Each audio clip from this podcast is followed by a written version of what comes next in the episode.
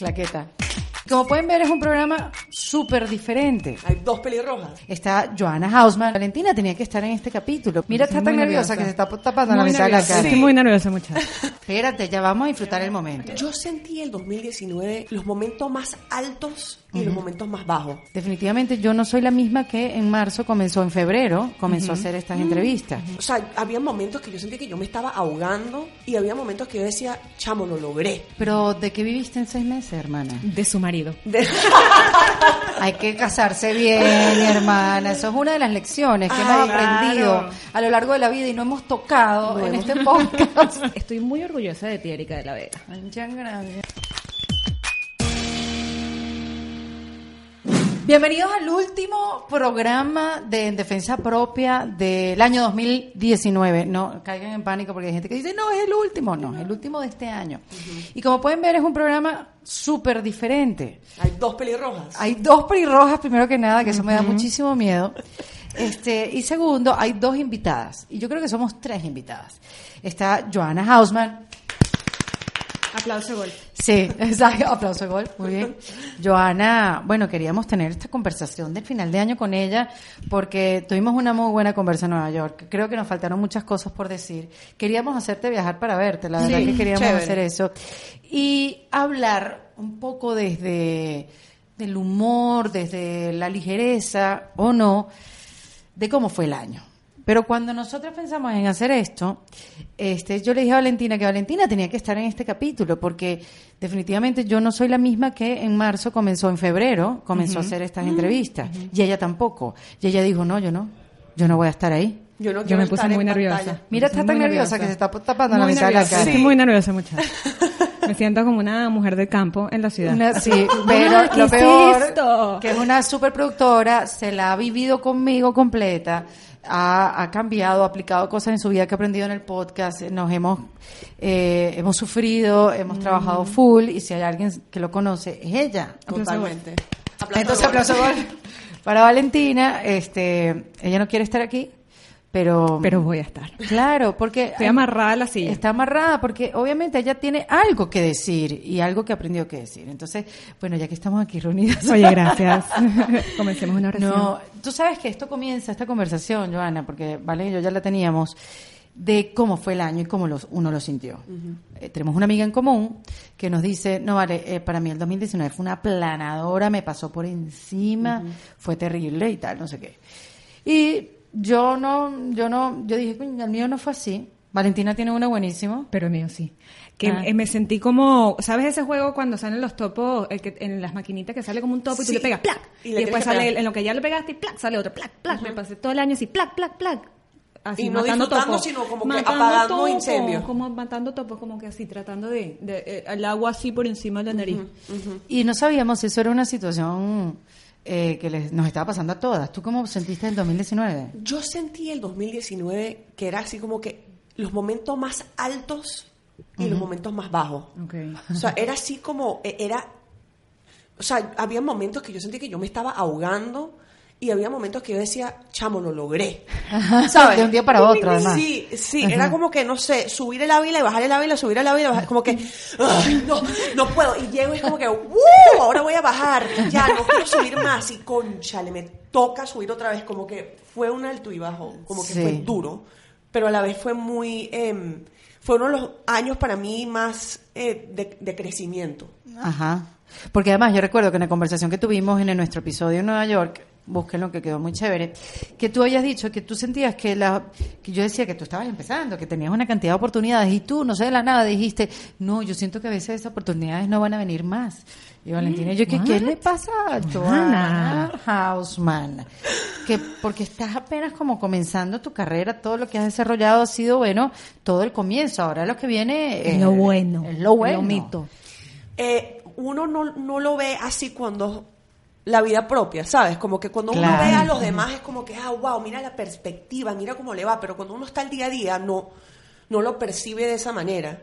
Y, bueno, por ejemplo, este, yo llevo años, años eh, aplicando para ser escritora para un show de televisión.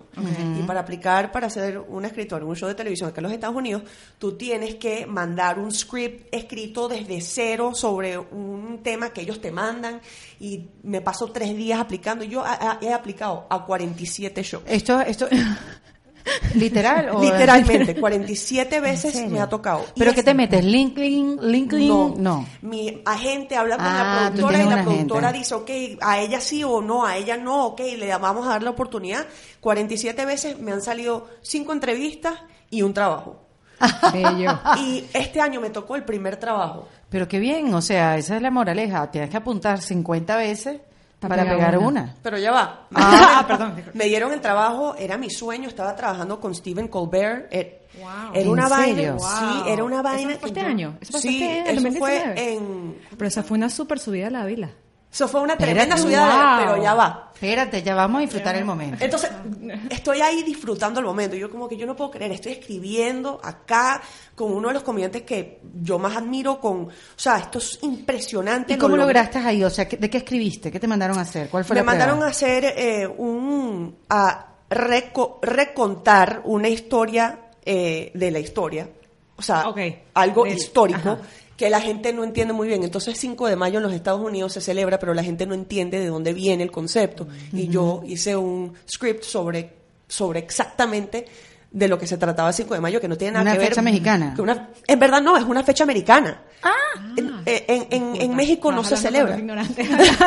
Bueno, porque todo el mundo siempre dice el 5 de mayo. 5 de mayo, 5 de mayo es, un- es algo que se celebra mucho más en los Estados Unidos que en México porque X es, es una historia larga, pero tiene más que ver con la guerra civil en los Estados Unidos que con La historia mexicana que la, y la la historia en. Puebla Claro. mexicana que en verdad no Sí. fue gran vaina para ellos.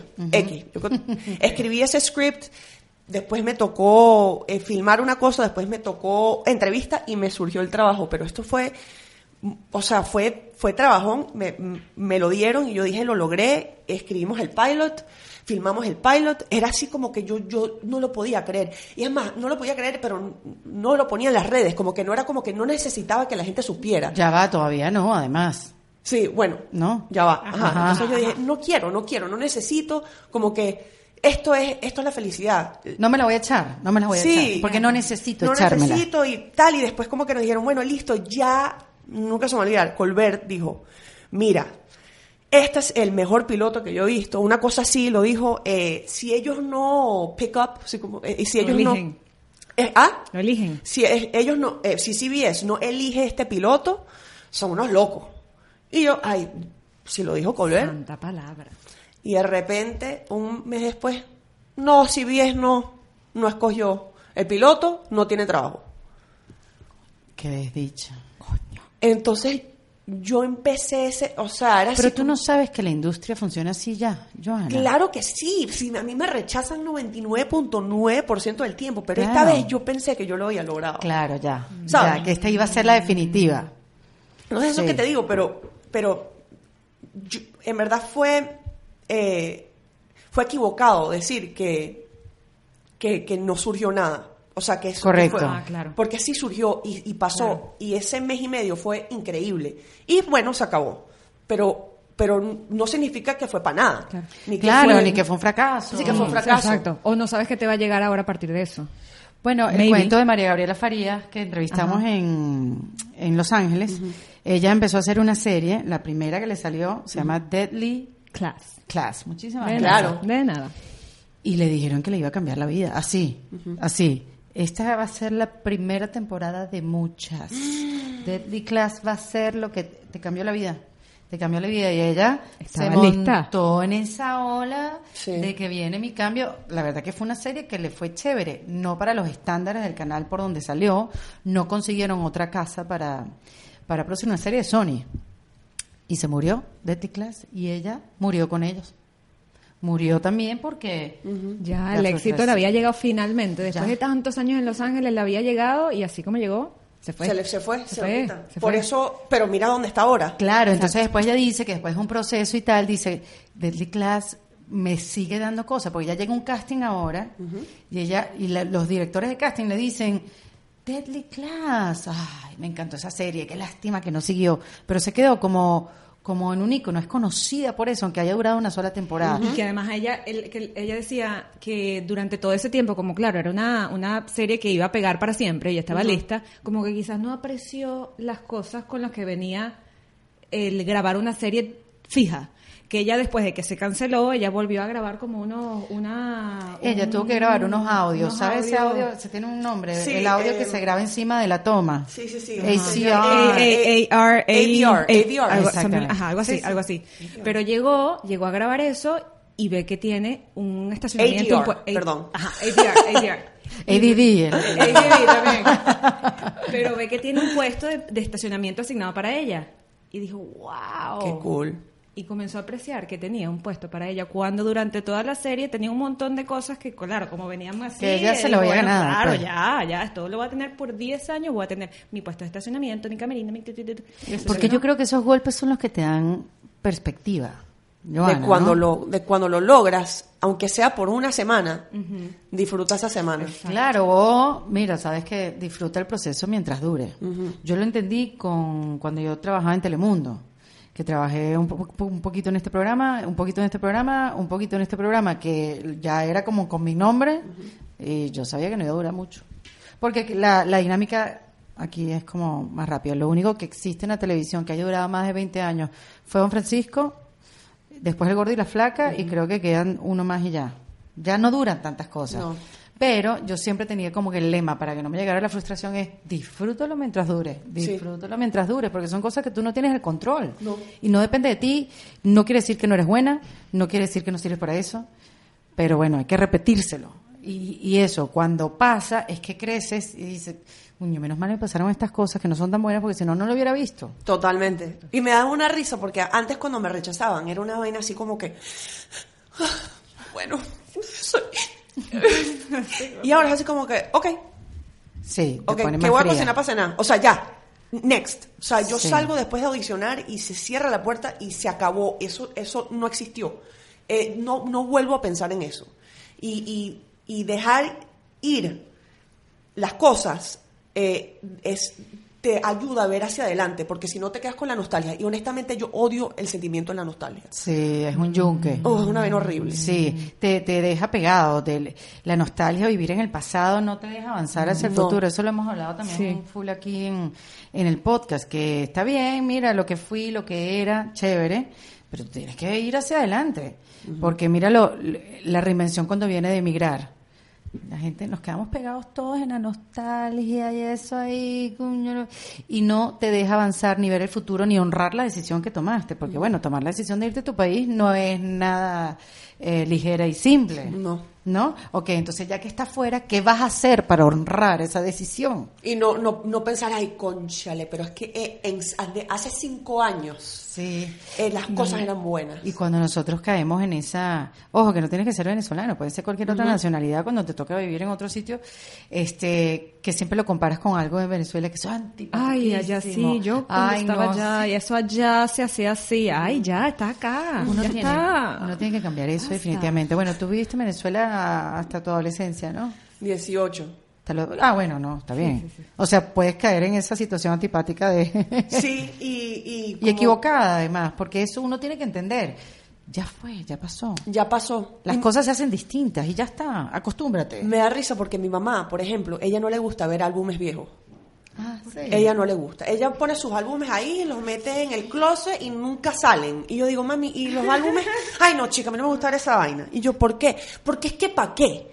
Para verme a mí más joven, para verte a ti cuando eres niñita, para, o sea, sí, voy a extrañar esas vainas, entonces no, no quiero sentir, no, me- no quiero extrañar algo que no vo- voy a volver a tener. No me ¿Para quiero qué? conectar con ese sentimiento. No quiero, no le gusta y la entiendo, la entiendo demasiado. A mí me cuesta ver videos y fotos y vainas de, por ejemplo, cuando trabajaba en Flama, que eso se acabó porque Univision Sí, no le dieron más presupuesto. No le dieron más presupuesto eso. y- que era una super idea. super idea y le echamos mucho Avanzada, pichón y avanzamos. Yo pensaba, yo pensaba que eso era a sure thing. Yo decía, esto, Total. esta vaina va a estar acá para siempre, quizás me voy un año, regreso. Nos los quitaron todo, estuve sin trabajo, no sabía dónde carajo em- volver a empezar. Y, y, y- y a veces veo fotos de aquella época y me da una vaina así como, Una ansiedad loca de lo que Lo que pudo ser. Y además pensar, conchale, ¿por qué no? Porque me acuerdo que yo me quejaba todo, ay, tengo que ir, a la- ay, tengo que ir al trabajo, peladilla. Yo decía, ahora me digo, coño, ¿por qué me quejaba tanto? Totalmente. Uf. Sí, sí, sí, sí, a mí Pero me pasa hoy, muchísimo. hoy en día me quejo. Entonces, ¿sabes? Claramente no he aprendido un coño. Lección no tan bien aprendida. Vamos a revisar. yo, yo trato de no quejarme. Uno, hemos aprendido a quejarnos menos. Exacto. Pero eso no quiere decir que no nos quejemos. Nos adaptamos más al imprevisto. Exacto, Mm, exacto. ¿Qué significa eso? A ver.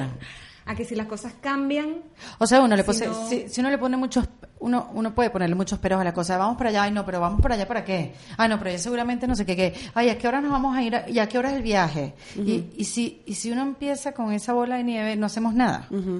Entonces, para nosotros, el, el podcast, digamos, lo estoy hablando como por el podcast, ¿no? Eh, fue como una super oportunidad que WeWork nos acompañó y es, no se quieren ir para Chile mañana con Carol Pérez, que, que fue la, la que nos impulsó también a toda esa locura y que, sí, ajá, mañana, sí quiero. directo, me voy al aeropuerto. Y nos fuimos adaptando a la situación porque sabíamos que era una oportunidad y sabíamos que era algo nuevo que nos daba emoción hacer. Y que quizás dependía más en nosotros que en los demás. Porque eso es también lo que pasa con lo digital, ¿no? Ay, sí. Que tiene sus cosas buenas y sus cosas que son más retadoras. Un poquito. bueno, sí, yo me tomé un break de seis meses de filmar. Ah, ¿de verdad? Sí. Después de... En este, 2000 en este año. Este año, después de eh, después lo de, de lo de Colbert, yo, Ah, sí. yo tuve que como que poner en pausa lo que yo estaba haciendo porque yo sentía que yo estaba reaccionando. Ya. Ah, tengo que sacar un video. Ay, qué ladilla. Oh, ok, hago esto. Y yo digo, bueno, entonces, ¿para qué lo hago? Si me da ladilla, no siento, no me, no me estoy reinventando, me- estoy aburrida. Increíble. Y, y- y ese miedo al cambio y ese miedo al vacío es lo que te, no, te para de, de coger impulso y hacer un cambio. O el fracaso, porque para ti, Sí. bueno, uno siente en ese momento que es un fracaso. Coño, fracasé otra vez. Sí, fracasando como siempre, como diría Mayo Cando. Ajá. Este, y eso es muy duro recuperarse de eso, porque tú te sientes como un fracaso. Tú, la industria, para dónde voy, si hay futuro, otra vez vuelves a pensar si hay futuro. Exactamente. Entonces es así Sí. como que Y ahora. Es como ver al precipicio, pero de repente te das cuenta que no, no hay una baranda en el precipicio, no te vas a caer. Lo que pasa es que estás viendo el precipicio solamente porque un momentico y te vas a regresar, sabes, como que no te vas a caer. Y, y esos seis meses que me, que me he agarrado han sido como que Te sirvieron. demasiado. Mm. Me concentré en lo que yo quiero hacer, no en lo que yo pienso que tengo que estar Lo que haciendo. tenías que hacer. Pero, ¿de qué viviste en seis meses, hermana? De su marido. De- Hay que casarse bien, hermana. Eso es una de las lecciones que Ay, hemos aprendido claro. a lo largo de la vida y no hemos tocado No en hemos- este podcast. Hay que casarse un poquito bien Hay que casarse bien No y él. no, y tener unos ahorros. ahorros ayudan mucho y gané plata haciendo cosas que no bueno, eh, soy profesora de posgrado, por ejemplo. ¿De qué posgrado? Sí, de CUNY Graduate School of Journalism y doy clases de sátira y de media criticism, Ay, qué bien. por ejemplo. Me, ha- me encanta, siento que es una parte del cerebro que... Y además, es como que eh, eh, no, es, no es una yo que entonces existe para que un millón de personas me vean, es como que es una yo que existe en una clase de 15 personas y me está nutriendo. Y, e- y ese, ese momento de pausa y concentrar y, es- y escribir y, y escribir cosas que, que pues no tienen ni nombre, por ejemplo, me da una cierta tranquilidad y paz que yo tengo eh, skills que yo, yo puedo trabajar como que en, en un, en un micromundo. No, tiene, no todo tiene que ser grande, impacto y un millón de views. No. Porque le vas dando forma al éxito. Le vas dando otra forma al éxito. Exacto. Eh, O sea, perdón que te interrumpa, pero a mí No. me pasaba también eso. Yo pensaba también que la cosa era con programas de televisión, con Grande, grande, todo grande, todo grande. Y la verdad es que, o sea, que si no lo tengo no soy exitosa. Mm, O sea, ya va, déjame refor- reformular el concepto del éxito, porque esa es una pregunta también que, que he hecho mucho. ¿Qué es el éxito para ti? ¿Qué fue hace 10 años? Porque ya para mí el éxito es completamente diferente. Es, la, es la- el salón de 15 personas. Chama. Es la, la cámara aquí, es poder tener una conversación real y no me importa si estoy contando mucha gente que me dice, estás contando demasiado en ese podcast. Yo no sabía que te había pasado eso. Es que no importa ya. Y no deja de ser un éxito. O sea, por- contar algo personal o contar algo chiquito o tener que te vaya bien en algo pequeño o que te sientas que se siente reconfortante darle una clase a 15 personas. No deja de ser un éxito. No deja Sí de ser un éxito, Lo que pasa es que uno no lo dimensiona. No. Porque a uno lo enseñaron que el éxito es algo que viene con platillo y bombo y grande. Sí, y sí, no sí. necesariamente. El éxito, si te estás nutriendo, que es lo que nos está pasando con, Sí. con el podcast, que nos hemos sentido. A mí me encanta ese sentimiento de cuando te das cuenta que te estás llenando o que estás Sí. aprendiendo, Sí. que te estás, tan, estás demasiado consciente de que algo está pasando. Que lo hemos sentido en el podcast y seguro es lo que estás sintiendo en la clase. Que Total. Estás, que, oh, no, es para los demás. No, resulta que es para ti. Sí. Y nos y ha es, en el podcast. y es challenging para ti. Entonces, o sea, no sé, por ejemplo, eh, este año hi- hice un, un artículo para el New York Times, eh, me entrevistaron. video. Hice el video para el New York Ajá, Times, hice el video de tal, me entrevistaron en el AP, eh, Associated Press, y, no hubo un momento en mi vida más estresante y más deprimente, te lo juro, que esos, esos meses.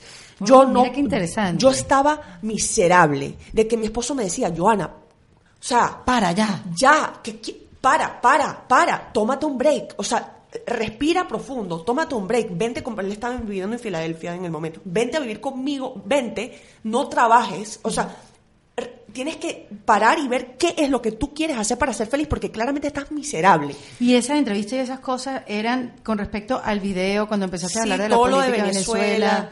y, y desafortunadamente hubo una situación en la que estaba a punto de lograr un trabajo que he querido mucho tiempo y a raíz de todo lo que pasó, de todos los tweets de, de gente de la, de la izquierda de los Estados ¿Te lo Unidos. tumbó? ¿Ah? Eso Me lo lo quitaron. Uf, y, tú dices, ¿en qué momento a mí me dio la gana de hablar de política? Y fue un momento muy difícil porque yo vi que era mi responsabilidad y hablar y aclarar la situación de Venezuela, pero también llegó un punto que me estaba como que me estaba drenando, o sea, que yo no tenía, yo era como una cáscara. Sí. Pero es, pero, pero me acuerdo que me decían, pero qué éxito, mira la gente, la cantidad de gente que te vio. Y el éxito yo veo que quizás gente que no entendía bien la situación lo entendió. Eso sí es el éxito. Correcto. Pero el Pero no éxito las views. no me interesaba que lo vio X, Y, Z, me decían, ay, ¿sabes quién vio tu video? Tal. Y yo, la verdad es que no me importa porque ¿En qué se transforma eso? ¿En qué se transforma eso para mí? No, mi familia sigue ahí, las la vainas siguen más. O sea, ¿dónde puedo? Y ahí fue un momento que yo digo, ¿dónde utilizo mi energía para hacer el bien, pero también hacerme bien a mí misma? O sea, yo no puedo estar haciendo las cosas porque creo que las tengo que estar haciendo. Correcto, es súper correcto eso. Porque además es, es- es- es lo, es pensar lo que la gente espera de mí, en vez de escucharte un poco más de lo que tú quieres hacer. Y, y qué fuerte eso lo de la política y que eso te haya tumbado diferentes y no, proyectos. Y, no, no lo, eh, o sea, ojo, yo sí me- lo tengo Porque que además hacer. nunca, nunca habías hablado de política, nunca... Sí había, había hablado de, de la poquito, situación en ¿no? Venezuela, de, la, de Trump, de la situación de, de los líderes en Latinoamérica, pero algo más general y, y, y- y no con algo tan polémico. Claro. Que, que, se, que se, o sea, se translated. Ay, me quedé trancada. Se traduce. Se, Sí. tra- se, se tradució a política. tradujo. Con. Pero es chévere, yo ahorita hablo inglés para que tú me corrijas. Eh, se tradujo a una polémica de la política gringa. O sea, no era algo, ¿entiendes? Era como que Trump y, eh, y, y libera- liberalismo versus el- los conservadores y Mike Pence y, vaina. y yo como que, bueno, pero ya va. O sea, yo quiero explicar la situación en Venezuela. No entiendo por qué ahora me, Roger Waters me está cayendo encima y, y era así como que... ¿Verdad? Sí, que una gente Estoy en el ojo del huracán. encima. Y me acuerdo que me decían, me- cuando me entrevistaron en el AP, chama, que arre, wow, lo lograste. Y yo, pero no sé qué logré. Mm. No sé si ayudé la situación. Honestamente no sé. Mm. Me siento bien que lo hice. Y si me, y si me vuelve a pasar, o sea, si me... Si te vuelven a decir, grábalo, hazlo. Lo vuelvo a pensar. Mm. Y, y pon- me pongo a pensar, ¿quién es la mejor persona? Déjame yo ayudar a la mejor persona a decir este mensaje a los gringos, por ejemplo, porque los gringos tienen sus... O sea, yo, yo no era la persona para que un gringo liberal... Entendiera. eh, te- cre- cre- o sea, que me creyera. Ya. Porque ella tiene prejuicios, ¿entiendes? Sí. He aprendido mucho sobre... por dónde vienes, por tu familia, por porque porque viviste en Venezuela muchos años, fuera, por sí, eso. Por, por, por cómo me veo, por mi apellido, me dicen esta tipa Exacto. es una como ella no representa a los venezolanos y, y eso no es verdad, pero para un John Smith en Brooklyn eso es verdad. Eso y, y nada, como que tener la perspectiva de decir no, eh, como dice mi abuelo, las cosas no, te- no se comen, coño, las cosas no se comen tan calientes como se cocinan. Y uno siente como que tengo que hacer esto, tengo que hacer lo Sí. otro, es- esto es mi deber. ¿Cuál es tu deber y cómo lo puedes hacer de una manera inteligente y que te nutra? Sí. Eh, y no sé, y estar preparado también para los coñazos. Qué bueno eso, lo de los coñazos. Ahorita lo voy a, voy a decirte una analogía que yo llevo ya pensando hace rato. Que eso que decías, que tú escribiste algo sin tener tu nombre, de estar como profesora en un aula de clases, de estar anónima, anónima, pero nutriéndote a la misma vez. Yo creo que es como Game of Thrones. ¿Tuviste Game of Thrones? Mm, No. Ay, Joana, mira, la Ya va, mi allí. Ay, yo sé. ¿Tú sabes por qué? Porque no, no, es, que, no es que no forme parte de nuestro grupo. no, somos, no, no es que somos fanáticas de Game of Thrones, pero es que es tan buena la Es que es analogía. muy bueno, yo sé. Ok, Yo bueno, di la analogía. Igual yo, mi esposo lo, lo vio religiosamente. Yo básicamente lo vi. y- Sí, ok. sí. Es tan bueno lo que te voy a contar. Ahí hay un personaje que se llama Aria. Claro, yo conozco a Ari. Aria, Sí, sí, sí. que es la, una, los que no han visto, pero es una mujer importante, un personaje importante. Bueno, Aria, tú sabes que esa familia North la desmembraron completamente y Aria, que era la más chiquita de la familia, viajó por el mundo y llegó a una isla donde había un maestro, este, donde para, para, para seguir ahí en la isla ella tenía que olvidar quién era, para transformarse en esta, en esta persona más elevada. No me acuerdo ahorita el, el por qué, ¿no? Pero entonces tenía que olvidar quién era, de dónde vino, qué es lo que hacía y tal. Entonces empieza un entrenamiento a punta de palo, palo, Literal. palo, literal, Pam, pam, palo, pam, Plim, pum. plum, pla, exactamente vale. Una piñata. Eh, una piñata y ella con pañuelos, con no sé qué, sin saber, empiezan este entrenamiento que le, le- olvídate que le cayeron a palo, Ujú, Literalmente. literalmente. Y llegó un momento hasta que se quedó ciega, la pusieron a pedir plata en la calle, o sea, las cosas más miserables la pusieron a hacer, de, y estando ciega le volvieron a atacar para ver si estaba entrenada y tal, vino el maestro, la agarró en medio de la calle, le dio un poco de palos, bla, bla, bla, y le preguntó, ¿cuál es tu nombre? La tipa, The Girl Has No Name. Y le voy a preguntar, ¿cuál es tu nombre? The Girl Has No Name. Y la tipa, en ese momento de la historia, olvidó quién era. Finalmente lo logró, porque ella también era su meta. Coño, y a mí me parece que la reinvención es eso. Es olvidar quién eras. A punta de palo. Wow, qué buena. No, tenías razón. Ahora sí voy a ver la serie. No, pero búscala en YouTube, porque se pone Sí, ver. Has No Name. No la voy a poner. Y te sale por lo menos la escena de la, la última caída a palos que le dieron. Me da risa porque mi esposo desde que nos casamos, o sea, porque yo le prometí que iba a ver Game of Thrones en el día que nos casamos, en, en nuestros vows. Y la rompiste como debe ser. Sí, la rompí como debe ser, pero ahora gracias va a decir, tocó que Erika de la Vega te diga que viera. Claro, claro. No, mi amor, pero tú tienes que decirle, esto va un poco más allá, es por la reinvención. Exacto, es por Cumplir área. las promesas que hice hace muchos años Eh, este año. ajá. Exacto. mm, Exactamente. Pero es eso, es eso, eh, ojo, no tan radical, pero es olvidar un poco de quién eras. Sí, entonces cuando tú vuelves a salir, estás como, no sé, estás lista para algo nuevo y algo, o sea, siento que cuando uno se aferra demasiado a las cosas del pasado y a las experiencias del pasado y tal, no logras 100% meterte en la nueva etapa. Correcto. Y yo creo que a veces hace falta un momento de, de paz, un momento de espacio, un momento de no, no tenerle miedo al, al, al lo que no estabas haciendo, al let go.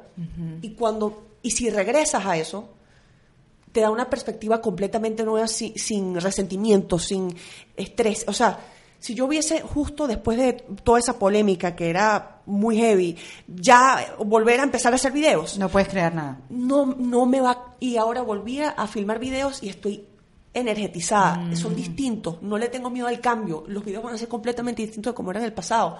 Qué, qué chévere. Sí. ¿Sabes? Sí, sí, creativamente vuelves a un mejor lugar. Sí, y sin y, y- y- o sea, los, los Joanna Rants, por ejemplo, van a ser completamente distintos. Si tú me hubieses dicho hace seis meses, mira, Rants los va a filmar distinto, van a ser, va a ser totalmente, o sea, paradigma- paradigmáticamente otra vaina, yo hubiese dicho, no, no, ¿cómo me- pero como no lo hice por seis meses, ahora digo, chamo, sí, vamos a echarle bola, Pero vamos a qué increíble la perspectiva, como en un año te puedes, puedes cambiar tanto. Sí. Bueno, y tanto tiempo haciendo, no tanto tiempo haciendo lo mismo, sino eh, que fue Maya Ocando que dijo, nos dijo que la comodidad es enemigo de la creatividad. Sí. Si Completamente. llevas mucho tiempo, quizás ya haciendo lo mismo, estás en un lugar súper cómodo que jamás te hubieses imaginado. Alguien te dice cambiar los brands, imagínate que no, no estás en el mismo lugar creativo.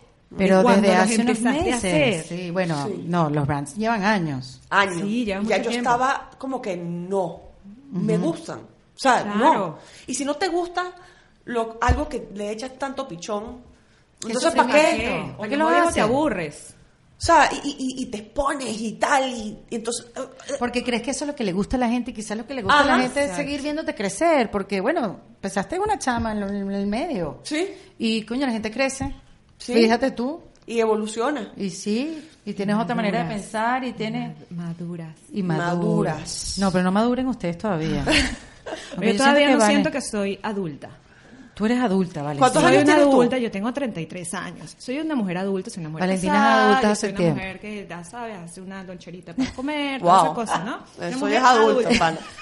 Pero no me siento adulta, no siento, No, no, me siento que he madurado 100%. Pero Pero, bueno. pero me da miedo porque creo que debí haber madurado ya. No, para nada. Yo siento que no, no madures, no madures. A- a- a- alárgalo. Pero ¿en qué momento tú ya maduraste? Hace como dos días. Okay, Yo creo que este año a mí me dio duro.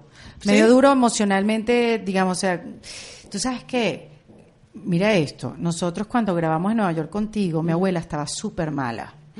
Mi abuela Elena. verdad, es verdad. Yo estaba, mira, yo, yo estaba como somati- somatizando todo, por eso es que la conversación contigo fue, yo me acuerdo que yo me reí en ese episodio, pero era como diabólico, necesitaba como sacar de mí. Tenía una infección de garganta que no se me había quitado, me- Sí, sí, sí, aunque estaba mal. feliz, estaba mal, mi abuela estaba enferma, yo sentía que me tenía que ir y yo estaba allá y no sé qué, qué. Mi abuela murió en mayo. Ay. Y esa ausencia para mí fue el cachetón de la madurez. Porque es ese vacío, como que no estás, soy huérfana. ¿Sabes? Huérfana, Sí, tengo a sí, mi sí, papá y a mi mamá. Pero no, no está la que me cuida. No. La que me cuida, la que me da la palabra, no sé qué. Entonces te conviertes tú un poco en esa persona vacío. que te das la palabra tú. Porque además que tú la buscas en todas partes. Coño, y no la encuentras, ni siquiera en mi mamá, porque la relación con mi mamá es diferente. Claro. ¡Boom! A mi mamá le da un derrame en la cabeza No. en septiembre. y Esto no lo había Fue un contado lindo nunca. año para no te, no Sí. te creo.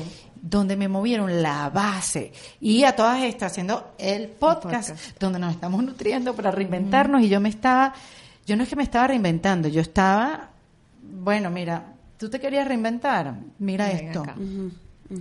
Entonces me sentí doblemente huérfana, mi mamá está bien, gracias a Dios, bien. ha sido un proceso milagroso, pero me sentí en un momento dado sola, porque ahí te voy a decir, sí, mi esposo, mi hijo y tal, pero tu mamá, tu abuela, esas energías Sí. son eh, irreemplazables y para mí fue, "Ah, me voy a morir. Entonces emocionalmente me llegó la madurez. Porque me convertí en mamá, abuela mía, o sea, mi abuela es mi mamá Sí. y en mamá de mi hijo. Y dije, no hay tiempo para pendejadas. Ya yo soy grande, hay, hay decisiones que tomar. Tengo una hermana que es mayor que yo, pero bueno, son, son papeles que Son tienes que tomar. Sí, y son, y son papeles que tienes que tomar en tu vida. Ya a mí me llegó la madurez este año. Ojo, tuve un hijo hace 11 años. Claro. Sí, pero... Pero no me llegó la madurez con mi hijo. Mm. Yo más bien no, no sabía lo que estaba haciendo. Este, hoy en día más o menos sé la responsabilidad. No sé, a mí me da- no sé, ahora no sé si quiero que madurar. Por eso te digo, yo creo, no. bueno, a mí me, me llegó así, de repente hay gente que le viene la madurez por otras situaciones de vida. A mí me llegó porque yo todavía era un poco ñoña en mi vida que yo llamaba y Mm. me quejaba, y había alguien que me escuchaba y se, y, y se relacionaba con mis sentimientos y le daba fuego a lo que yo sentía y ya. O que te daban respuestas. Exacto. Sí. Y, Y, y- y te escucha, o sea, esa gente eh, te aman incondicionalmente y están ahí y, y, no sé, yo, yo tengo un estrés de como que el- No, no mis cuando mis papás no estén. No Ay, yo piensa en pienso en eso. eso todo el tiempo. Bueno, Sí, neurótica, entonces yo siempre me estreso. Pero yo, yo- Sí, no a las piensa en 11 de la noche, como que cuando como estoy tratando de dormir temprano, eso es lo que empiezo a pensar, como que cuando no tenga esa gente que me quiera más que cualquier otra persona, cuando es- ellos no estén y yo tengo que ser ese papel, Horrible. Bueno, no. Entonces, ¿sabes cuál es la respuesta? Que yo la he tenido esta, este año. Tienes que tener las herramientas necesarias para afrontar Ese ese momento. momento. Que yo estaba un poco ida de herramientas. De eso, de herramientas que respirar. Respirar, inhalar, eh, exhalar, meditar, visualizar, creer que algo más. O sea, yo estaba. No, yo abrí la caja y no había nada. Digo, coño, ¿cómo Y un Nada. Nada, ni una liguita. Concha. Entonces, a, a mí qué me pasó este año, no sé si es madur no sé, no sé, no sé qué es, pero desde que yo cumplí los 30 años, la tercera década, yo comencé a entender, esto va a sonar muy intenso al principio, denme un momento. Ok, adelante. Estamos contigo. Ajá, que yo comencé a entender que la gente que yo tengo cerca se va a morir. Esperen un momento.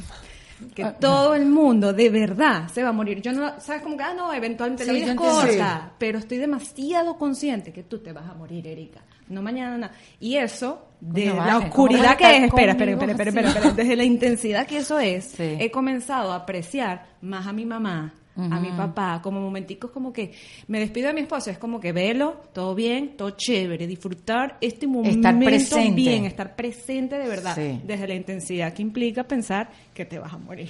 Pero está bien de donde venga. Pero claro, yo me- uno eh, uno crece y uno es chamo y uno no visual, no entiende que, que estás ahorita aquí presente pensando y viviendo lo que está pasando. Sí, ¿no? Y por eso cuando llegan cosas como eh, lo de tu abuelita, lo de tu mamá, si no lo habías entendido antes, Y lo tienes que entender de un solo golpe. y cuando ya está, cuando está como, como quizás lo no, bueno, va a seguir. Como que está, como que bueno, Un poco ya se está- fatalista no, súper fatalista, súper fatalista y súper intenso, pero he aprendido a, a disfrutar más entonces estar con las personas en este momento. Pero eso está bien. Eso lo dijo Chompi, la ex esposa de Nacho.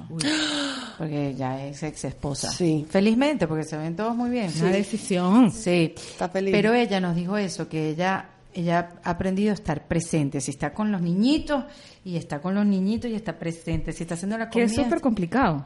Yo no, yo no lo he logrado. Sí, es imposible. Yo no lo he logrado, sí. pana. No, No es lo he imposible, logrado. obvio.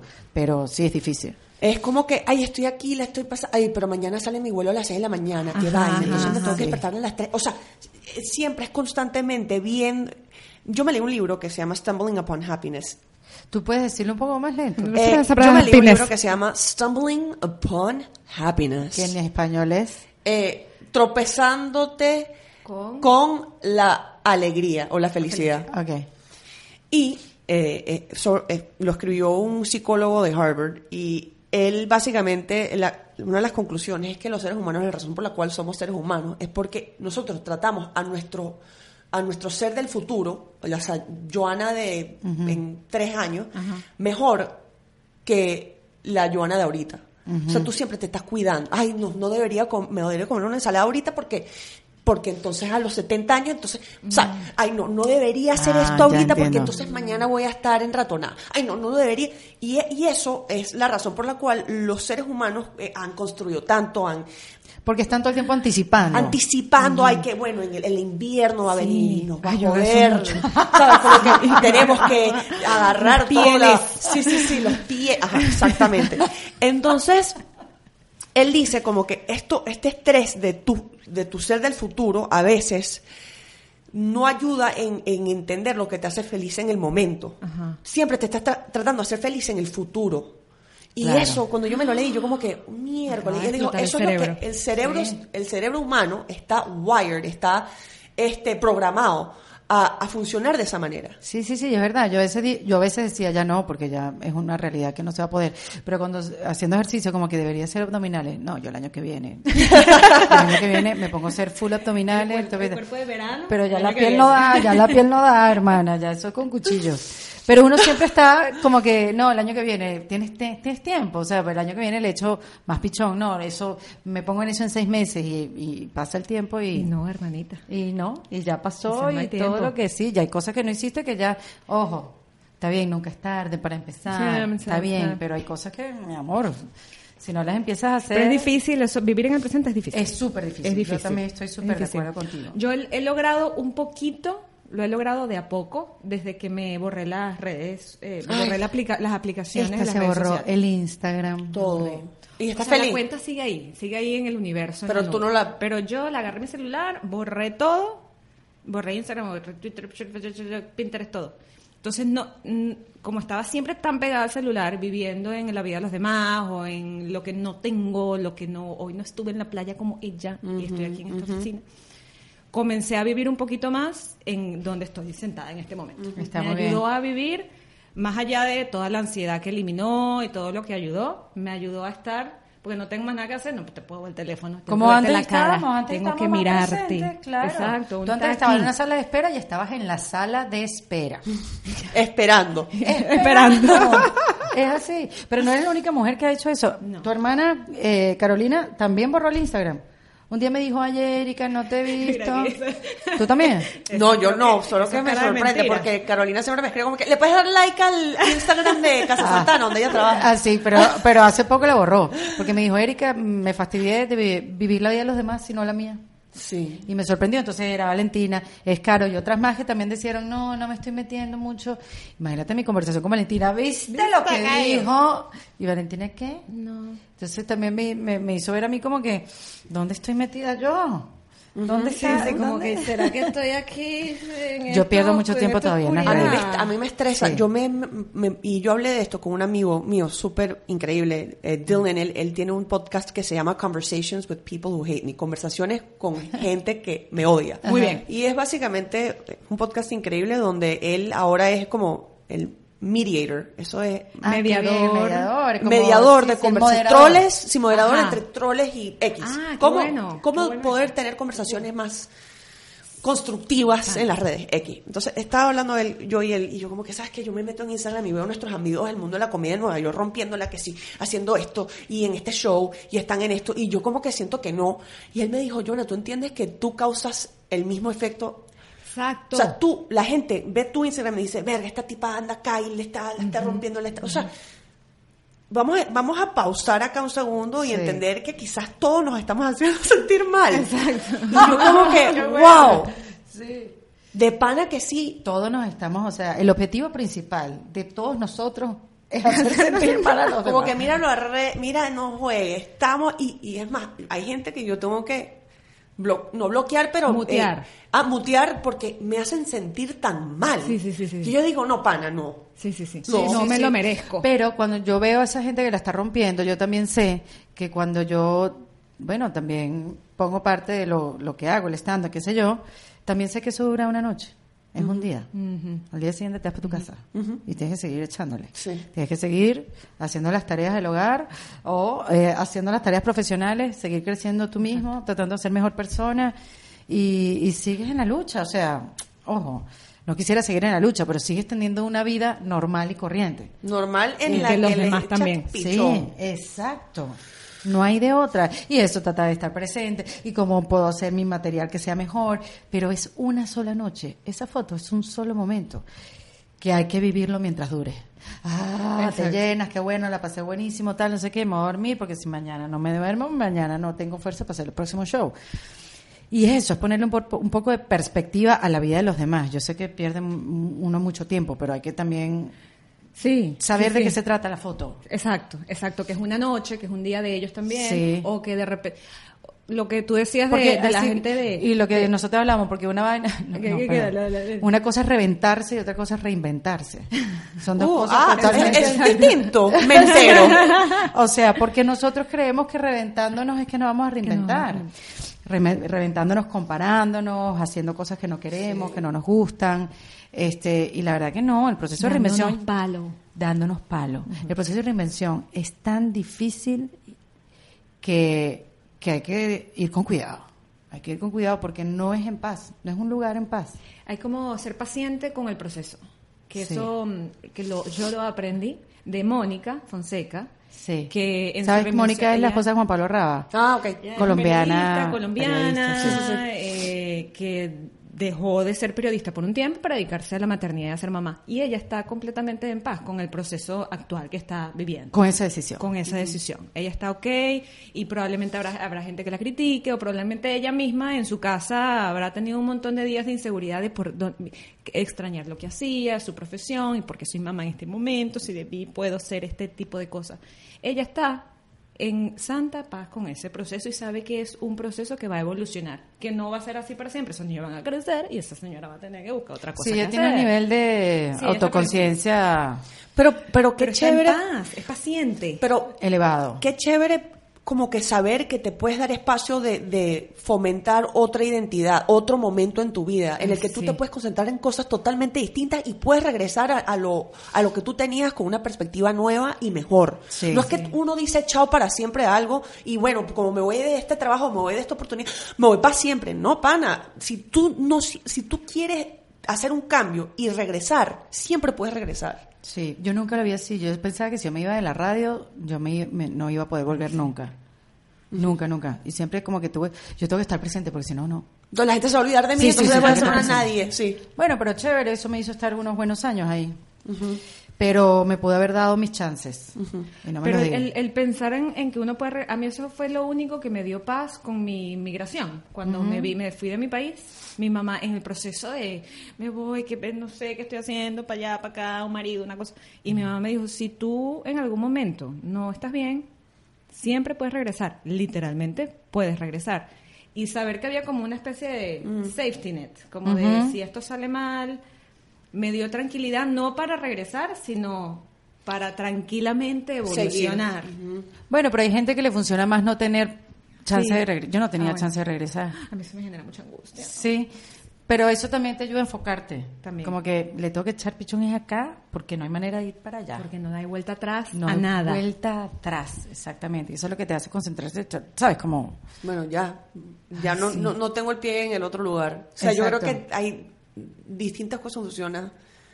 O sea, Sí, cada quien. cada quien con, y, y cuando uno se trata de moldear, ¿verdad? Como que no, a mí me contaron que si tú no, si, si tú no vaina haces esto, entonces fracasas. Es como que bueno, pero ya va, pero a mí sí me Wow, funciona. ¿Sabes? Es como cuando la gente me decía toda mi vida, pero si tú no de- tú no desayunas, tú estás loca, Sí, te vas a morir. ajá. Y ahora está in en lo del fasting, el intermittent ajá. fasting. Y dije, viste, chamo, yo te dije que yo no comiendo el desayuno, yo visionaria. estaba no juegue, yo soy visionaria, exactamente. Qué O sea, risa, sí, sí, tienes toda la razón. Ahorita lo del fasting, es que todo también va cambiando. Sí. Y la que uno también tiene que ir cambiando con lo que está cambiando, porque uno trata de mantenerse igual.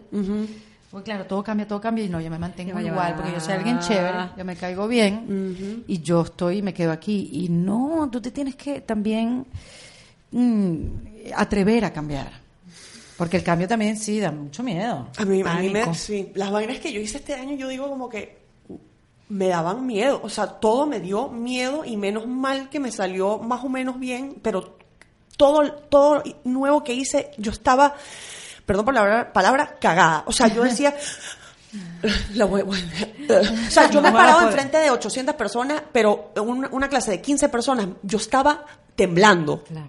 temblando.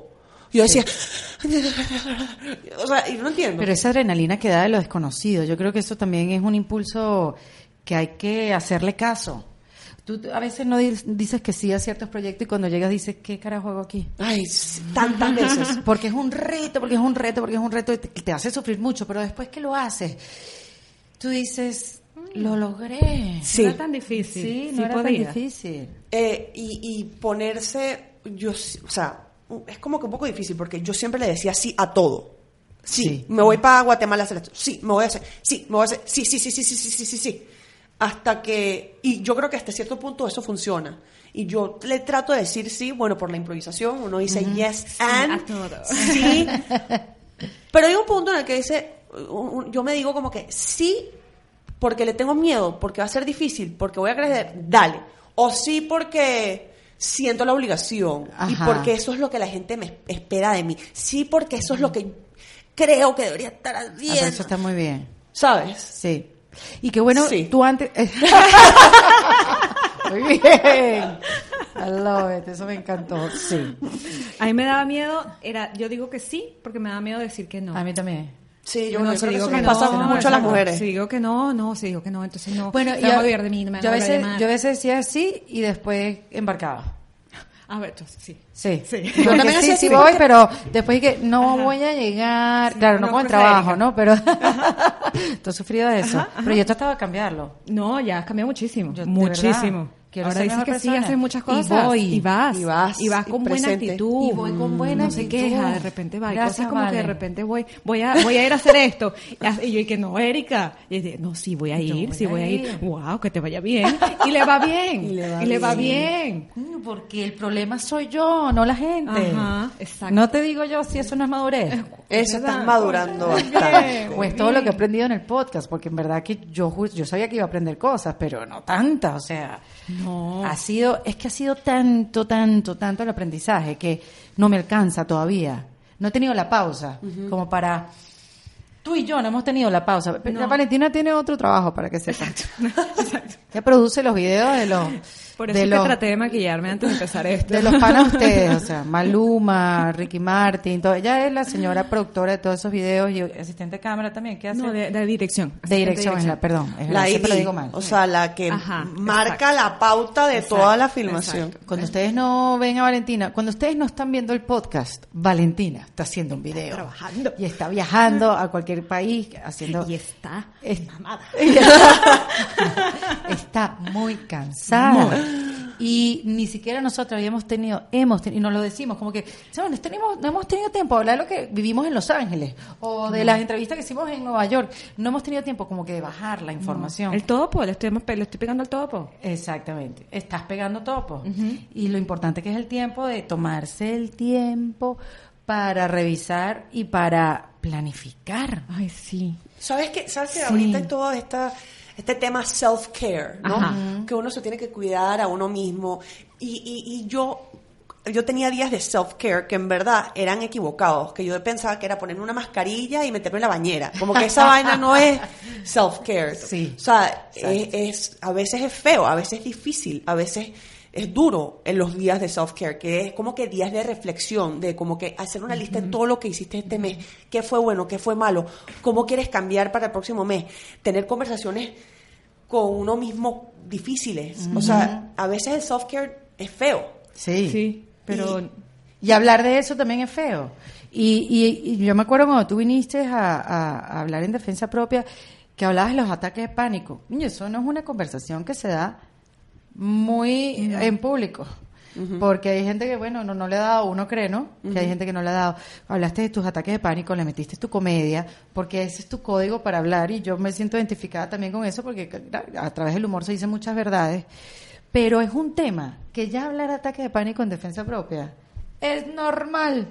Es así como, ¿a ti no te han dado ataques de pánico? Ah, no, está bien, chica. está- ¿Sabes? Eh, porque aquí hemos normalizado mucho ese tema, porque en la vida se tiene que normalizar ese tipo de temas, porque no nos permitimos hablar de eso. Siempre estamos hablando desde eh, qué bien me fue, desde el éxito, de qué risa y tal, pero no estamos hablando esa conversación que tenemos con la amiga, como que estoy en la mierda Sí.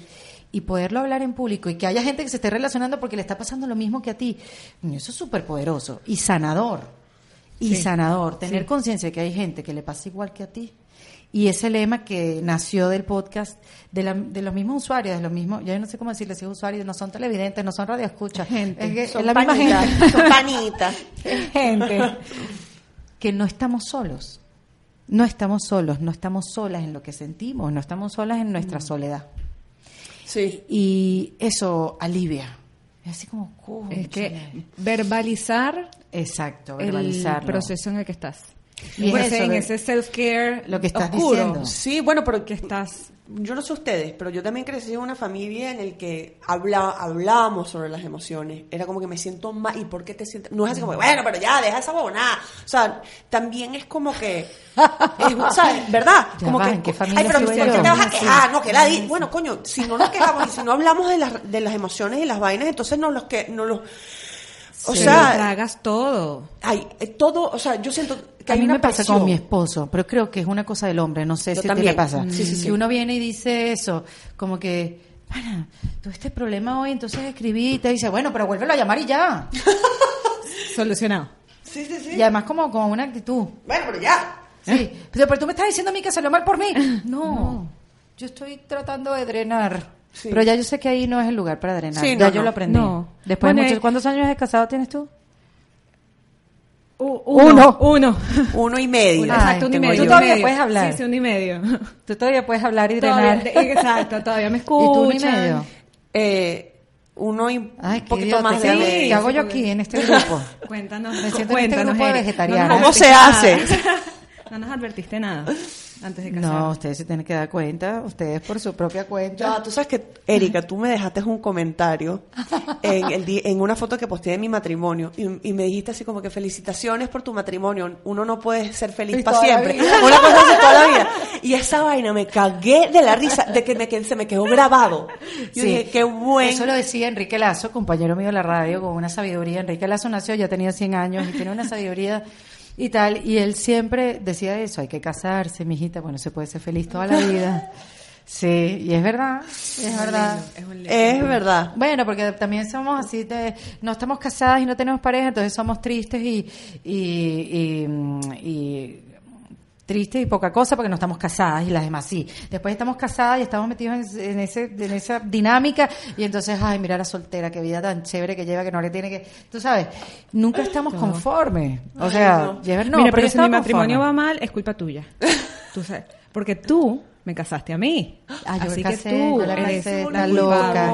Tú pudiste en ese momento decir, muchachos, Yo no pude decir nada. O sea, como yo, yo no podía. sería, será tu culpa. Pero está bien porque no se casaron en una iglesia ni nada, se casaron en la playa descalzo. Ay, yo los casé, Una cosa dije nos unas palabras que ni yo entendí. Eh, la abuela fue la única que me entendió, la abuela Valentina. Eh, el padrino estaba rascado, o el amigo del padrino. El amigo del Ay, qué padrino. buen El padrino plan. muy digno, el padrino esté Sí, sí, sí. Un matrimonio perfecto. Ay, o sí, sea, qué ahí, bueno. nadie, ahí la gente cuando se quiere separar se va a separar, cada Sí, quien sí, agarra sí. su macundala y, Y se va. Bueno, yo tengo, yo tengo Claro muchos sí. amigos y amigas que, que ahora están pasando por separaciones y divorcios porque se casaron porque pensaban que era lo que tenían que hacer. Ah, no, error. Terrible, sí. Error, Y, error. y, y Eso pasa. eh, bueno, ya, hay que, ya pues, acá, ya sea, o sea, ya, ya. Yo digo, bueno, pero ya va. Toca, toca. Sí. Yo puse un post una vez que tenía que ser todo al revés. Tenía que vivir para siempre primero, después tener hijos y después casarse. El orden está mal. El orden está mal. Claro, porque te 50 venden, años. te venden el matrimonio como si fuera el pasaje a la felicidad y a la independencia y no, hermanita. Y más es todavía en una cultura donde las tareas no se, las tareas del hogar no se reparten igual, dependiendo en qué país del mundo vivas, pero no puede ser que tú te cases y tú te conviertas en una, una ama de casa o la que se tiene que encargar de las cosas de la casa porque eres mujer. Sí, o sea, porque eso es lo que, eso es lo que es. Y así como que ya va, pero Pero no. espérate, no es espérate así. un momento. Yo odio todas las cosas de la casa. Yo también detesto, odio limpiar, odio, Yo mi esposo también. sabe esto, si Pero lo está mi- viendo. A mi marido le gusta. Me- a mi marido Ah, le encanta limpiar. Qué le encanta agarrar un, un brush, un, un, un cepillito y limpiar la bañera. Yo como que, ¿qué es eso? La bañera se limpia sola. Eso es tiempo solo. ¿Qué es eso? Pero bueno, quizás la gente, yo me acuerdo porque la abuelita una vez me dijo, ay, Joana, déjame enseñarte cómo hacer el risotto. Y Daniel, mi, mi esposo, cocina y le encanta y me ayuda y tal. Y entonces la abuela le dijo, no, no, no, sal de la cocina, que los hombres no son buenos en la cocina. Y yo digo, esta pobre señora. Wow, qué fuerte. si sí, fue si como ve creció. mi casa y ve cómo funciona, que mi, mi esposo hace casi todo Mi y yo aparezco también. y le hago un chiste y ya eh, se muere o sea Pero qué rico la vida así, que haya esa posibilidad. Sí, sí se Sí. puede, Pero muchachos. yo a veces no me siento oscuro. culpable. No, como que sí, no yo estoy también, un ¿sabes? poquito. como También. que- sí, porque yo tampoco cocino, a mí me cocinan y yo pongo, guardo en el Tupperware. Está bien. Ok. Y después lavas el plato. Después lavo el plato. Claro. no, sí, sí. pero es que, o sea, yo todavía soy feliz en mi matrimonio. No, yo sé, yo también, Y- o sea, obvio, pero... O sea, todavía Pero- está bien, todavía tengo esperanzas de que siga así porque sí. No, no cocino. Lavo, me acuesto a dormir con un panetón de chocolate en la barriga mientras lo voy pinchando. Ay, y yo- y eso es lo. ¿y el plato? ¿Las migajas feliz. en la cama? Las empujo así, cha, cha, cha, cha, cha. Madura, Valentina. madurar Sí, pero pero eso era antes del matrimonio, pues te tenías que ser ama de casa y yo no odio freír un huevo, yo no, ¿por qué? ¿Qué es igualdad? ¿Qué es igualdad? Igual ahorita creo que ya ha cambiado un poco. Ha cambiado un poco, sí, Sí, sí, ha sí, cambiado sí, un poco, pero tiene que seguir cambiando. Así. No ha si- no ha sido y que suficiente. no necesariamente es casarse la forma de vivir en pareja siempre. Claro Puedes correcto. vivirlo perfectamente sin necesidad de casarte. Puedes vivirlo perfectamente casándote. Ni adelantes el proceso, no Ni estamos adelante el proceso, no hay que apurarse. Sí, sí, sí, sí. sí. Ahora, ¿cómo quieren ustedes, digamos, para darle un fin a esto, porque no un fin, pero una. Lo bueno es que ¿cuánto todo tiempo- sigue grabando, muchachos. ¿Cuánto tiempo llevas una grabando? hora, Oh, una hora, muy bien. no, no, o sea, se me- en verdad se me olvidó que estábamos grabando. Óyeme Pero está algo. todo grabando. ¿Cómo quieren, cómo ven ustedes su 2020? Tiempo. Eh, yo empecé a hacer algo en el 2019, que es escribir cada momento eh, que yo pienso que fue un logro, aunque sea pequeño o grande. Y lo tengo ahí en el celular, una lista. Ay, qué chévere. Eh, y estoy terminando el 2019 por la primera vez con una perspectiva de todo lo que he logrado y he cambiado. Y creo que para el 2020 quiero seguir eso. Quiero, Está buenísimo eso. Sí, te lo juro. Y a veces cuando estoy como que en el, en el metro, estoy eh, agobiada, abro el notes y veo todo lo que he logrado, incluido viajes, incluido cenas divinas con mi familia que nunca Mm. Sí, se me sí, olvidan. momentos, experiencias. Y cosas del trabajo también, cosas difíciles, todo. Y lo veo y me siento bien de todo lo que he logrado. Qué maravilla Ay, qué eso. Y, y voy a empezar el 2020 haciendo lo mismo. Tú sabes que María Teresa Arnal eh, decía algo más o menos parecido a lo tuyo. Ella dice que para reinventarse, nos dijo cuando nos sentamos con ella, que, que veas durante el día en qué momento eres más feliz, haciendo qué. Que te veas, bueno, de repente hoy no fuiste tan feliz, pero, pero que vayas viendo como que cuál es el disfrute de tu día. Agarrar ese momento y a partir de ahí crearte la vida que quieres tener. Como que agarrar eso como referencia y decir, "Coño, yo soy feliz. Ella, por ejemplo, daba un ejemplo. Eh, por ejemplo, daba un ejemplo. Ella decía, yo disfruto mucho eh, cuadrar un viaje con mi familia. Y lo cuadro y empiezo a organizarlo tres meses antes. Pero lo disfruto tanto. Tú no sabes la ilusión que a mí me da cuadrar el viaje desde este es el avión y tal y todo lo va organizando. Y ya cuando ella se monta en el avión ya está en éxtasis, es una cosa y tal. Y ella dice que si ella va a hacer algo más adelante en la vida, tiene que ser con eso. Porque es eso, ya lo Ah, disfruta verdad, tanto que no puede ser que si ella se reinventa o empieza a hacer algo propio de su propio, de, de- a ver, su propio emprendimiento, tiene que ser con viaje, De porque ella le ilusiona. Y lo que estás diciendo ahora tiene como que algo que ver, cuño, ponerle la lupa a las cosas buenas, a las cosas que disfrutas, a tus logros, a lo que fue bueno, porque así como nos pasa en las redes sociales, que 20 mil personas te pueden decir, qué bueno lo que, el rant, qué bueno tu video, y dos te dicen, qué ridícula, Joana, te, o sea, te estás repitiendo. Esos son los únicos dos que te acuerdas. Sí, 100%. Y no te acuerdas de los otros 20 mil que te dijeron que vas bien, que vas chévere, que no sé qué. Entonces, qué bueno ponerle una marca a ese logro. Porque además, además Y a momentos chéveres, a son momentos logros bonitos. súper quizás clandestinos, ¿no? Que Sí. Más nadie lo va, más nadie los va a, a entender. No, no, no, Claro. solamente para mí. Exacto, solamente exacto. para mí y, y- y recomiendo que todo el mundo lo haga. Está buenísimo. Porque te lo juro, porque a veces uno se le olvida lo que pasa en un año. Ah, esto fue este año, ¿verdad? Es Entonces verdad. tú tienes una lista. Entonces cuando ahorita en año nuevo voy a leer la lista una vez más y me voy a sentir bien terminando el año. No como que, ay, ya un año pasó, me estoy muriendo. me No, chamo, sin este año no hubiese hecho todas estas cosas. Correcto. Eh, Y es una me da risa lista. porque acabas de decir que ella dijo, piensa en el, en el momento del día que te hace más feliz. Y yo como que, ajá, comiendo. Y, yo- y después tú como que, y créate la vida alrededor de eso. Y yo, coño. Qué bueno, qué bueno. Qué risa que estabas pensando, porque tenías mirada de estar pensando. Sí, no, yo como que quería, no, yo, yo comiéndome, sí, sí, comiendo. Qué risa. Yo ¿Y no sé. ustedes qué, qué? En el 2020. Bueno, no, o sea, yo tengo muchos aprendizajes, claro, a, a- a raíz del podcast. Primero, eso que yo preguntaba todas las conversaciones, como, dame unos tips para reinventarse en paz. No hay reinvención en paz, eso es mentira, yo lo estaba preguntando sin saber, porque no me estaba reinventando en ese momento, no había que, que entrar ahí. Yo creo que hay procesos donde tú vives que no le ponemos el nombre, esos procesos donde estás confundida, que no sabes que necesitas tiempo, que necesitas espacio, necesitas darle perspectiva, que quieres volver, pero no sabes, no sé qué. Eso es la reinvención. Lo que pasa es que no le damos ese título, no le damos esa etiqueta. Que bueno, ya ahora no le quiero poner etiquetas a nada. Este, porque bueno, también eh, es También, difícil. hay ¿no? etiquetas que son chéveres. Yo lo que quiero en el 2020 es seguir llenándome de herramientas, porque así como me vi desprotegida, así como cuando las empecé a tener, como yo llevo un año eh, yendo a terapia, yendo a un psicólogo, y este psicólogo me ha dado a mí, no herramientas que saqué afuera, las tenía aquí, pero yo no las podía ver por el hueco donde estaba metida. Entonces, poder hacerle ver a la gente que necesitamos son esas herramientas, sí, que quizás obviamente las agarro unas de afuera, pero hay muchas que ya están acá. Yo creo que la vida viene con muchos cambios más todavía, con muchos más imprevistos y yo quiero tener las herramientas para poder solucionar en ese momento y que no me descalabre el, el presente, el ritmo que estoy teniendo en el presente y, y hacia dónde quiero ir, hacia dónde quiero llegar. Y quiero compartir esas herramientas con la gente que ya eh, estamos conectados a través del podcast, porque este, el podcast a mí me, me sorprendió. Lo empecé a hacer por mí y ya lo estamos haciendo todos por una comunidad. Lo estamos, yo lo, yo lo hago, Valen lo produce, tú vienes invitada y la que lo está viendo lo comparte con la amiga que necesita verlo. O sea, todos tenemos un papel y todos tenemos ganas también de reinventarnos, porque no es que uno quiera o no, yo creo que el mundo ya nos tocó reinventarnos y se acabó, no importa la edad que tengas. O sea, es un tema ya que a todos nos explotó en la cara. Pero eso es lo que yo quiero hacer en el 2020. Me quiero encanta. seguir conversándolo, quiero ser mejor persona, no sé cómo, estoy viendo a ver cómo, cómo lo hago, este, pero más, subirle cada vez más el volumen a, a la inseguridad, a la vulnerabilidad, bajarle un pelo a la Erika Segura y, y seguir aprendiendo. Ya le perdí el miedo a aprender delante de la cámara.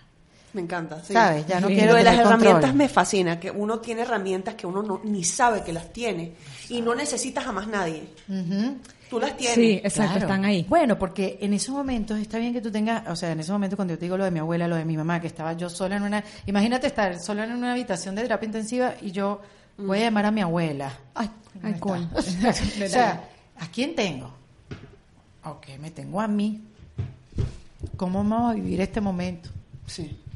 Eh, ¿Te vas a echar a llorar o mm, vas a comprar una matica para tenerla aquí dentro de la habitación, para darle vida a esto?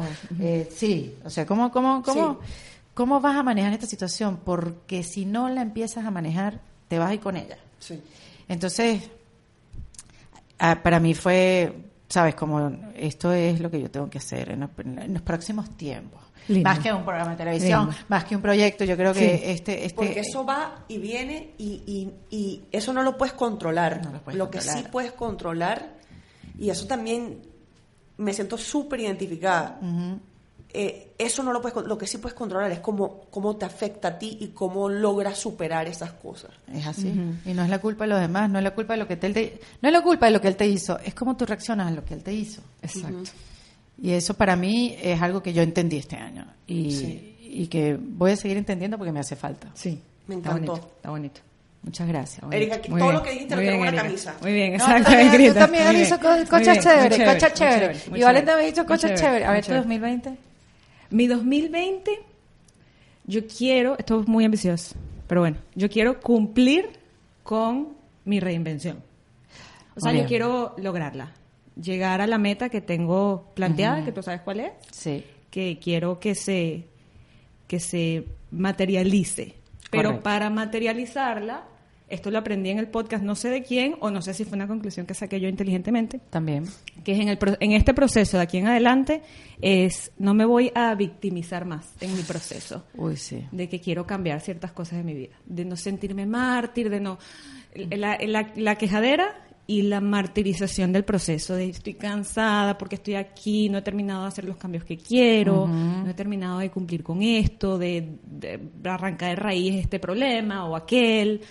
Entonces voy a empezar a... Y lo he empezado a hacer, lo he Sí. empezado a hacer y Pero es que no es me he no es de un sentido día mejor. para otro. No, no es de un día para otro, pero me he sentido mejor cada vez que estoy comenzando a victimizarme y el proceso de es que yo y porque cueste mi Ay, talento sí, y esto discurso, y porque aquello y no puedo y me Sí. dice ay no qué drama qué show Ya. O sea, yo no tolero Sí. eso de las demás porque me lo voy a tolerar a mí misma Es verdad. yo no no soporto cuando me llegan es que porque yo y uno tiene que sacar a esa gente de ahí de ese hoyo eres una víctima no te victimices entonces porque yo estoy allí y estoy allí lo he comenzado a hacer en mi en el mundo profesional Sí.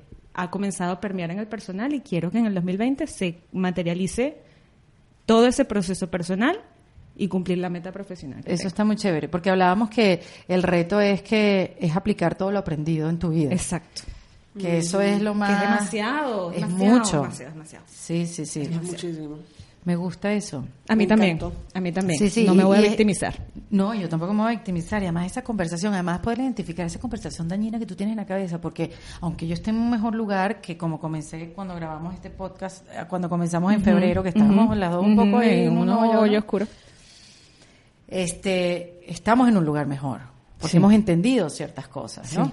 Pero eso no quiere decir que está bien todos los días. No. Exacto, exacto. Está dos días bien y tres mal. Y tres mal. La cosa es identificarlo como que, ¡epa! Epa, un shake Cállate it, la boca. shake it. Sale ahí, sale no, ahí. No, no, ya yo sé cómo combatir esta voz. Esta voz empieza por aquí. Ya yo sé En cómo combatirla. Licra, zapato de goma y voy a salir a correr. Ajá. Vete, vete. Ella ahí se calla la boca. Y Y ya. viene una mejor y viene la que, dale, un kilómetro más, dale, qué buena esta Sí. música, uh, uh, esta música es chévere, vaca, vaca. o sea, ahí viene Es una verdad, conversación exacto. positiva conmigo misma, va, va, va. Y la otra, la, la loba mala, como le dicen clínicamente, se quedó allá atrás, no sé, no, no sé, no me acordé.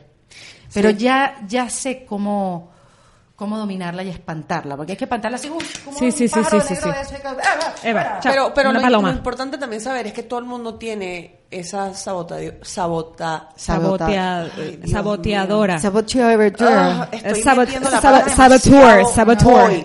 Uf, Saboteadora, no es fácil decirlo. Saboteadora. Sí. Es que esa. si, si hago así, sabotadora, sabotadora, me sale. Todo sale. Eh, todo el mundo, todo el mundo la tiene o lo tiene. Sí. Eh, entonces no es como que una vaina rara que uno tiene en la cabeza que Ay, yo, yo tengo este peo mental. Todo el mundo No. tiene ese peo mental.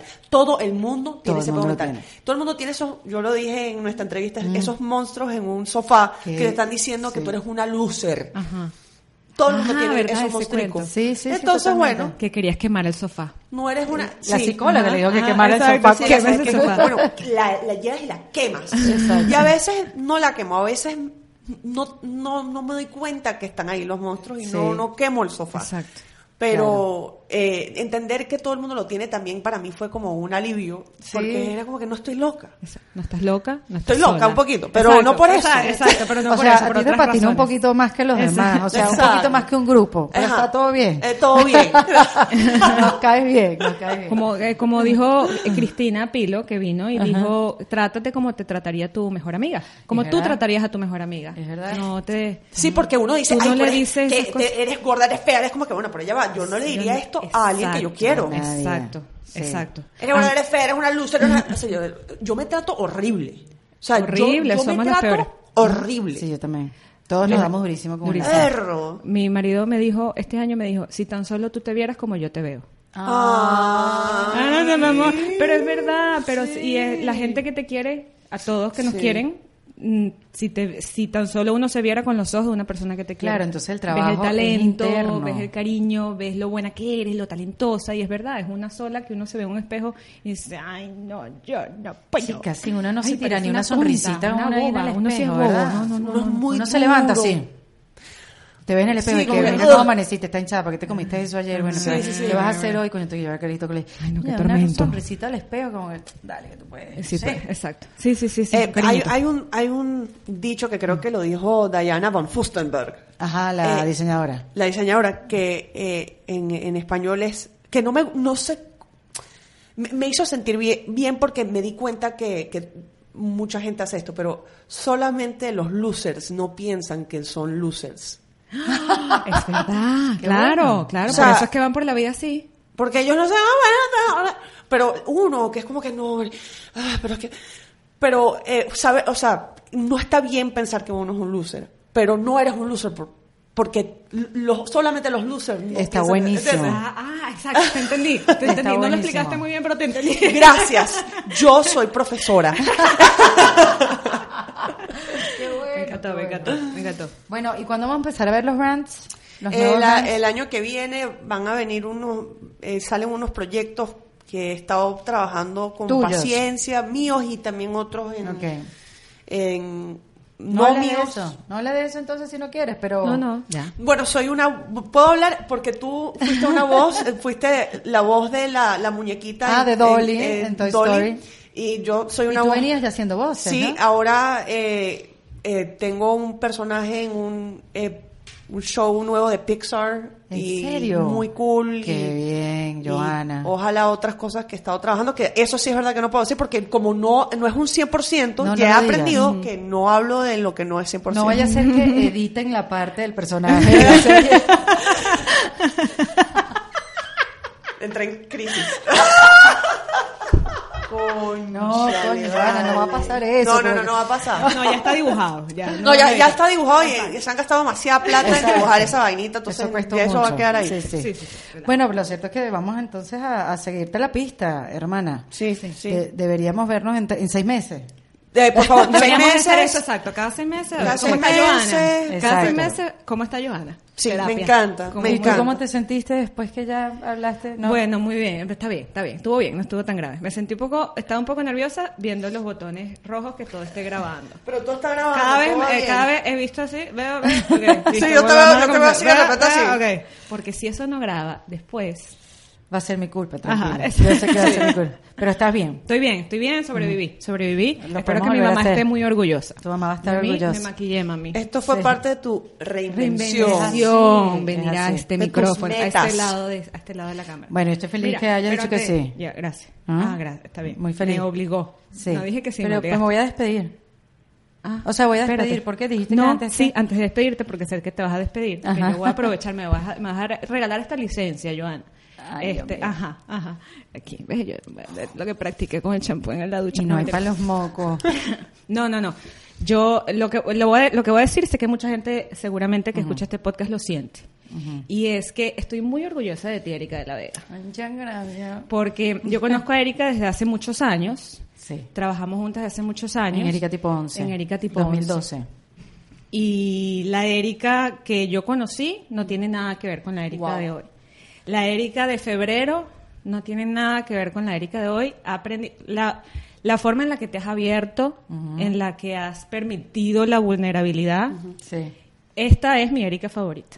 Y estoy muy orgullosa de este la proceso. también, ¿En totalmente, Es una Erika 100%. muy chévere. Pero que era yo, una porquería la- antes. La, la anterior era súper chévere, la anterior era chévere, era divertida, pero esta es una un 2.0, una versión mejorada Sí, de ti. Yo me siento mejor. Es como Y una estoy de esas los súper orgullosa. que evolucionan. Gracias, mi Valen. Es- ajá, Eres un ajá. Charizard ahora. Es una, Un Charizard. Charizard. El- el- el- eh, un especial, arrecho, pues. ajá, un especial. Pero un siempre especial. fuiste arrecho. arrecho. Exacto, yo pero ahora tienes como que unas quieres decir. coronas y es un es- ha sido un proceso lindo verte crecer, verte ser mejor persona, mejor, o sea, esta es la mejor versión tuya, eres eh, increíble entrevistando, versión, conversando, pero ha sido muy pero duro. esto ha sido y sé que te ha costado muchísimo. El primer episodio de ella en este podcast no decía nada y poco a poco, pero Erika, cuenta un poquito de esto, Erika, pero cuenta, Está porque fuera del micrófono ya me contaba unas cosas que yo decía, pero cuéntalo ya, mientras lo converses, cuéntalo, y lo comenzó a hablar y cada vez tú misma te has ido sanando, te falta mucho, me falta Sí, mucho, a todos sí, nos nos falta, falta mucho, todos, pero- me encanta haber sido parte de este proceso, de seguir siendo parte del proceso y de sentirme orgullosa de ti. Gracias, Porque eres mi amiga, porque te quiero, de pana. porque te De quiero pana. y esto ha sido, ha sido de verdad, esto, Qué este bella, proceso vale. este año ha sido un y, me, proceso y menos muy mal lindo, estás tú para vivirlo muy lindo. contigo, porque haberlo vivido sola con otra persona no había como otra persona indicada para vivirlo, porque además sabíamos que las dos teníamos algo que Sí, aprender, sí, sí. sabíamos que aquí había algo, no sabíamos qué. Exacto, y lo descubrimos. Y, y, y te Y qué la- chévere y- estar acompañada a veces en la reinvención. Exacto, exacto. Y además en lo, y en la reinvención y además compartirlo digitalmente, porque Valen se la ha mamado y así como no, no, no estamos ganando como pensábamos que íbamos a, a- a recibir tan, o sea, de una manera más rápida. Valen ha estado conmigo, no le ha importado nada. Nada, Mira, ha viajado, ha venido, ha, ha- ha puesto su tarjeta, ha todo, venido. todo, sí, todo, Pero mira, antes de terminar, eh, en el episodio de Michelle Poller, Ajá. que hicimos con Michelle Poller, Michelle en sus tips para reinver- eh, reinvención, ella dijo, busca a alguien siempre que crea en ti. Eso es muy importante, tener a alguien que crea en ti, que sea Sí. tu voz positiva. Y Erika, y que, claro, yo tengo a Michelle Hausman, a tu hermano, a tu hermano. a tu hermano, Y yo para ¿verdad? atrás, y yo para atrás en la cámara y que, "What? y yo La metida de pata. Hermana, yo soy la que cree en ti. Que Michelle creyó en mí, me dio la obra, la teatro, la Claro, cosa me claro. sacó de un lugar súper chévere y él siempre. Le voy a decir a mi hermano que. Y que así. No, pero lo chévere, lo chévere fue que Valen me dijo, marica, o sea, Soy- tu yo persona soy yo. Yo estoy aquí contigo y para mí fue, soy una idiota. bueno, porque Michelle me dio oportunidad, pero Valen está conmigo, Valen cree en Todos mí, Valen días, que... sí. Súper, pero qué chévere que me lo dijo, porque si hubiera quedado con esa, imagínate la fricción que, Ay, o sea, imagínate el hueco que se hubiera creado. que yo creo en ella. Y a partir de ese momento, en todas partes que está, que voy, se lo digo y se lo hago saber, porque también uno se le olvida, ¿no? La gente que ha estado contigo en las buenas y en las malas y fue una y desde, buena. desde hace mucho tiempo uno, uno no se da cuenta de... O sea, eh, lo da por hecho Ajá, los que Lo están ahí. por hecho, exactamente. versus esto es algo muy especial. Era un error que yo estaba cometiendo que, que cometí en el pasado, ¿sabes? Como que todo, como que no, claro, es que esto es normal que suceda. Y Valen me lo puntualizó y eso es bueno, hay que decir las cosas, hay que hablarlas. Ya le voy a decir a mi hermano Esa- que dile, causó dile. un peo acá. Que tenemos que, son resolver dos unos escalas, problemitas. Dos escalas distintas. Son Valen es distintas. una, la de Michelle es otra. Son distintas. Porque también es cierto que Michelle no lo sabe, pero él me cambió la vida completamente. Este podcast, eh, dándome esa obra, y dan- la de puras cosas maravillosas, y dándome cuenta en esa obra lo deprimida que yo estaba y poder tomar acción, él no sabe lo que pasó. Él es hombre, yo no se lo voy a contar. Michelle no tiene tiempo, está apurado. pero él, él también, él también me, me la cambió. Bueno, él te quiere muchísimo. Ya, es Sí. que ya Erika es parte de mi Yo familia. Ella habla con mi Erika La hermana, con, sí, Erika La Vega Hausman, ya los tres hermanos Sí. Hausman, eres parte de nuestra Yo familia. parte, yo soy parte de ustedes. Ya vamos a hablar con un rabino o algo. Sí, para resolver. Sí, sí, sí, listo. Bueno, lo cierto es que mm, espero que este, este podcast eh, haya sido tan útil para ustedes como lo ha sido para nosotras. Eh, nosotros vamos a seguir en el 2020 eh, con el podcast, con diferentes herramientas, cosas que van a, a surgir de, de aquí, porque bueno, ustedes también han- nos han dado la respuesta de que sí vamos por buen camino y todas necesitamos y todos necesitamos acompañarnos en este camino de la reinvención. Así que gracias a todos por hacer de En Defensa Propia lo que es hoy y gracias por hacer lo que va a ser mañana también, porque es por todos. Esto estamos librando por todos. Que tengan un feliz, eh, feliz de, feliz, Feliz fin de Navidad. año, feliz Navidad, exactamente. Happy Hanukkah. Happy Hanukkah. Sí, aquí sí Happy Holidays. Felices Happy. Holidays.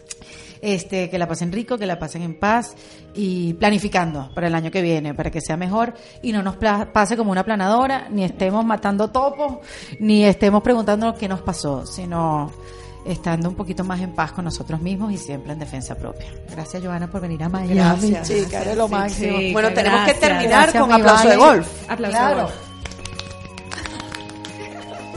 Esto fue en Defensa Propia, grabado en los espacios de WeWork, producido por Valentina Carmona y editado por Andrés Morantes, con música original de Para Rayos Estudios. Recuerden suscribirse y recomendar el podcast. Yo soy Erika de la Vega y nos escuchamos en un nuevo episodio. ¡Hasta luego! ¿Estás listo para convertir tus mejores ideas en un negocio en línea exitoso? Te presentamos Shopify. Tal vez no lo sabías, pero nuestro podcast More Than Mamis es un negocio y lo empezamos por supuesto para desahogarnos y hablar sobre la maternidad, no para convertirnos en expertas de ventas y del e-commerce. Así que sí, necesitábamos ayuda para vender nuestro merch y poner en marcha nuestra tienda. ¿Y cómo suena con Shopify? Llegó otra venta. Shopify es la plataforma de comercio que está revolucionando millones de negocios en todo el mundo. Ya seas un emprendedor desde tu casa o desde donde sea, Shopify es la única herramienta que necesitas para iniciar, administrar y hacer crecer tu negocio sin dificultades. Con Shopify puedo gestionar pedidos, envíos y pagos desde cualquier lugar, brindándote toda la información y estadísticas de tus ventas al detalle. Regístrate para un periodo de prueba con tan solo un dólar al mes en shopify.com barra sonoro, todo en minúsculas. Ve a shopify.com barra sonoro para llevar tu negocio al siguiente nivel. Shopify.com barra sonoro. It is Ryan here, and I have a question for you. What do you do when you win? Like, are you a fist pumper? A woohooer, a hand clapper, a high fiver. I kind of like the high five, but if you want to hone in on those winning moves, check out Chumba Casino. At ChumbaCasino.com, choose from hundreds of social casino style games for your chance to redeem serious cash prizes. There are new game releases weekly, plus free daily bonuses. So don't wait. Start having the most fun ever at ChumbaCasino.com. No purchase necessary. Group. Void were prohibited by law. See terms and conditions. 18 plus.